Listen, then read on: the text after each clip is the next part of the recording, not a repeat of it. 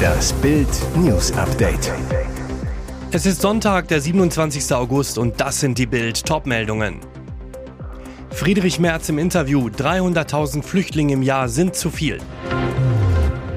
Sender prüft 100 Beiträge, gefeuerter RTL-Moderator verteidigt Fake-Tweet. Nur Friede, Freude, Eierkuchen. Union-Boss teilt gegen DFB aus. Friedrich Merz im Interview. 300.000 Flüchtlinge im Jahr sind zu viel. In genau einem Jahr im Spätsommer 2024 will die Union ihren Kanzlerkandidaten für die Bundestagswahl küren. Ob er antritt, lässt CDU-Chef Friedrich Merz offen. Was er an der Regierung umsetzen würde, davon hat Merz aber klare Vorstellungen. Er sagt im Bild am Sonntag-Interview, wir müssen diesen Zuzug sofort begrenzen, sonst droht uns der gesellschaftliche Zusammenhalt um die Ohren zu fliegen. Merz spricht von rund 300.000 Flüchtlingen in diesem Jahr, das sei zu viel. Deutschland sei darauf nicht vorbereitet. Neben Grenzkontrollen will er auch die Zahl der sicheren Herkunftsländer deutlich erhöhen. Unter anderem sollen Tunesien, Marokko und Algerien dazukommen. Der CDU-Chef kündigt außerdem eine Rolle rückwärts bei vielen Ampelgesetzen an, sollte die Union nach der nächsten Bundestagswahl den Kanzler stellen.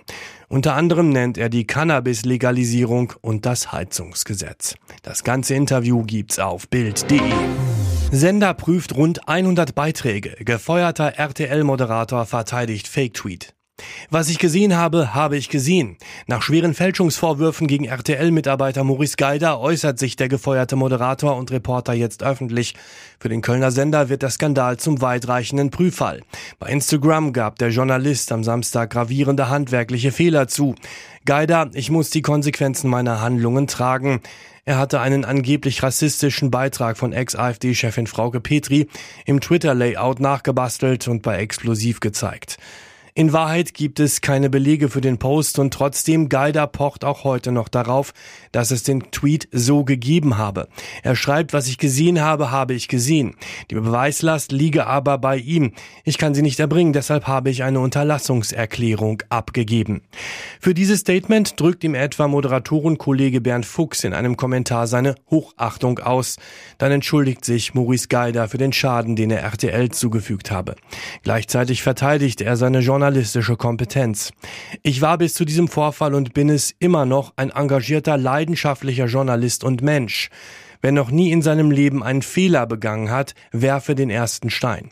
Fest steht, RTL News will rund 100 Beiträge von Maurice Geider prüfen.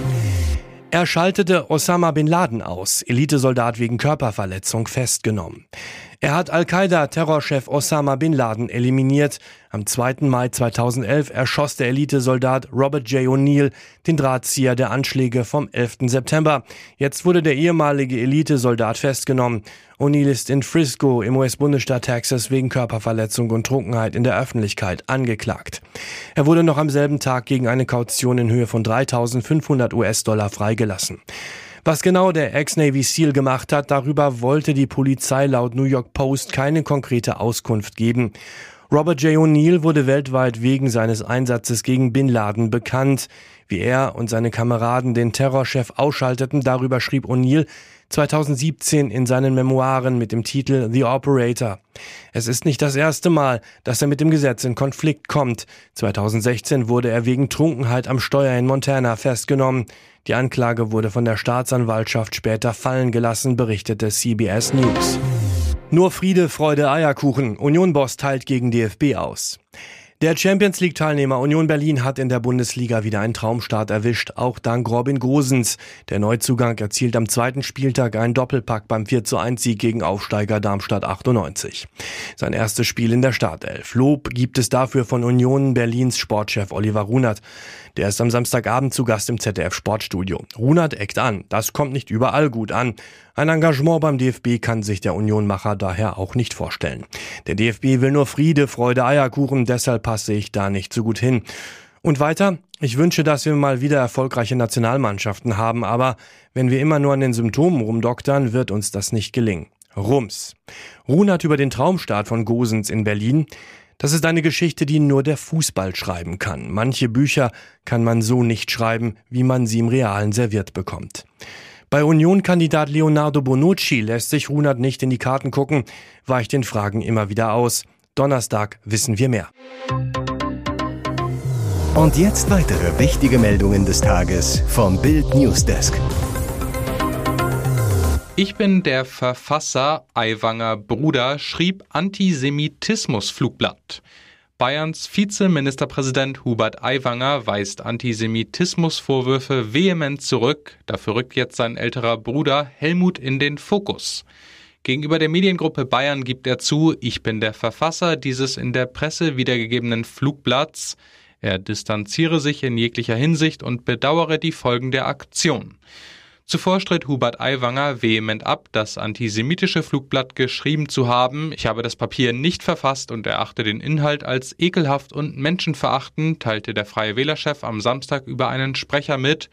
Der Verfasser des Papiers ist mir bekannt, er wird sich selbst erklären. Was war passiert? Die Süddeutsche Zeitung hatte über ein Flugblatt berichtet, das vor mehr als 30 Jahren aufgetaucht sein soll. Darin geht es um Vaterlandsverräter, die Preise gewinnen können, wie zum Beispiel einen Freiflug durch den Schornstein in Auschwitz. Strenge Regeln gegen Vermieterabzocke. SPD will Mietenstopp in ganz Deutschland. Die Mieten in Deutschland steigen und steigen und steigen. Jetzt will die SPD eingreifen und legt einen Anti-Abzocke-Plan vor. Bei der Klausur der SPD-Bundestagsfraktion am Montag soll der Maßnahmenkatalog beschlossen werden. Das Papier liegt Bild exklusiv vor. Wichtigster Punkt, ein Mietenstopp für ganz Deutschland. Dann dürfen Vermieter in Gebieten mit angespanntem Wohnungsmarkt die Miete nur noch um 6% in drei Jahren erhöhen und das auch nur, bis die ortsübliche Vergleichsmiete erreicht ist. Vizefraktionschefin Verena Huberts zu Bild, wir brauchen eine Atempause für Mieter. Wir brauchen einen Mietenstopp für die nächsten drei Jahre. In Deutschland gibt es 41 Millionen Haushalte, 58 Prozent leben in Mietwohnungen und deren Situation wird immer härter. Mit Blick auf die letzten Jahre und der enormen Mietanstiege und der vom Krieg ausgelösten drastisch zunehmenden Neben- und Heizkosten sieht die SPD Handlungsbedarf für mehr Mieterschutz. Was er in München kaum glauben konnte, Kane verrät alles. In seinem ersten Interview nach dem Wechsel in die Bundesliga spricht Bayerns 100 Millionen Mann Harry Kane über seinen neuen Club, seinen Kumpel Ed Sheeran und dass sein neugeborener Sohn deutschsprachig aufwachsen soll. Bild am Sonntag. Mr. Kane, Sie gaben in der vergangenen Woche gegen Bremen Ihre Bundesliga-Premiere. Was ist der größte Unterschied zwischen der Premier League und der Bundesliga? Harry Kane. Die Stimmung in Bremen war unglaublich, ganz anders als in England und in der Premier League. Es war ein Ligaspiel, aber es hat sich angefühlt wie eine europäische Nacht, wie ein Champions League Spiel. Das Match war ein Hochgeschwindigkeitsspiel. Sie kommen als Kapitän der englischen Nationalmannschaft nach Deutschland. Normalerweise gehen die besten Spieler den umgekehrten Weg aus Deutschland in die Premier League. Ich habe gespürt, dass es für mich an der Zeit war, den nächsten Schritt in meiner Karriere zu machen. Ich wollte diese Erfahrung, um Titel zu kämpfen, um die Champions League. Haben Sie eigentlich die Diskussionen in den englischen Medien verfolgt, in denen es darum ging, ob Ihr viertes Kind Henry in England oder Deutschland geboren wird und für welches Nationalteam der jüngste Kane wohl später stürmen könnte? Das habe ich mitbekommen. Wir haben uns entschieden, dass die Geburt im gewohnten Umfeld in London stattfinden soll. Aber Henry kommt bald mit seiner Mama und den drei Geschwistern und wird mit der deutschen Sprache aufwachsen.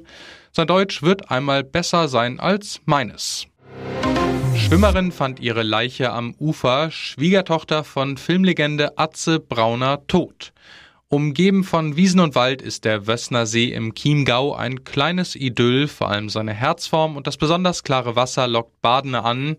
Hier wollte am Freitagvormittag auch eine Frau die letzten Sonnenstunden des Sommers genießen und schwimmen gehen. Doch ihr Ausflug endete in einem Drama. Im Schilfgürtel am nördlichen Seeufer entdeckte die Schwimmerin eine Frauenleiche. Die Polizei veröffentlichte daraufhin eine Pressemitteilung und bat um Hinweise zur Identität der Toten. Parallel machte sich Unternehmer Sammy Brauner, der Sohn des großen Filmproduzenten und Oscarpreisträger Arthur Atze Brauner, am Freitagmittag Sorgen um seine Ehefrau Manuela Tischler. Wie Bild aus dem engen Familienumfeld erfuhr, war sie am Donnerstagabend aus dem gemeinsamen Haus aufgebrochen, um im nahegelegenen Wössner See schwimmen zu gehen. Doch als Brauner am Freitagmittag aus Berlin in Bayern ankam, war sie nicht dort.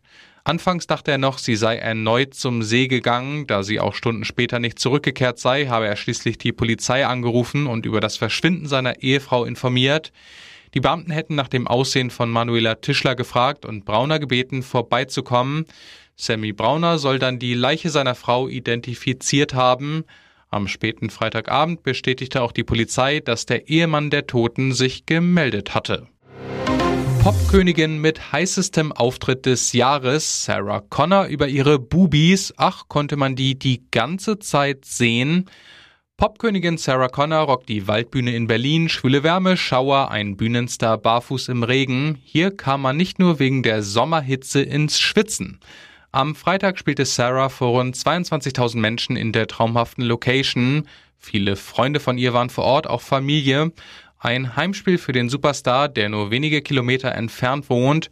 Der ein oder andere Blick aufs beachgebräunte Dekolleté ist drin. Die Sängerin nimmt es lässig und mit Humor, fragt das Publikum kurz vor Ende des Megakonzerts zu ihren Bubis, also Brüsten, beim Blick auf einen großen Bildschirm. Oh, konnte man die die ganze Zeit sehen?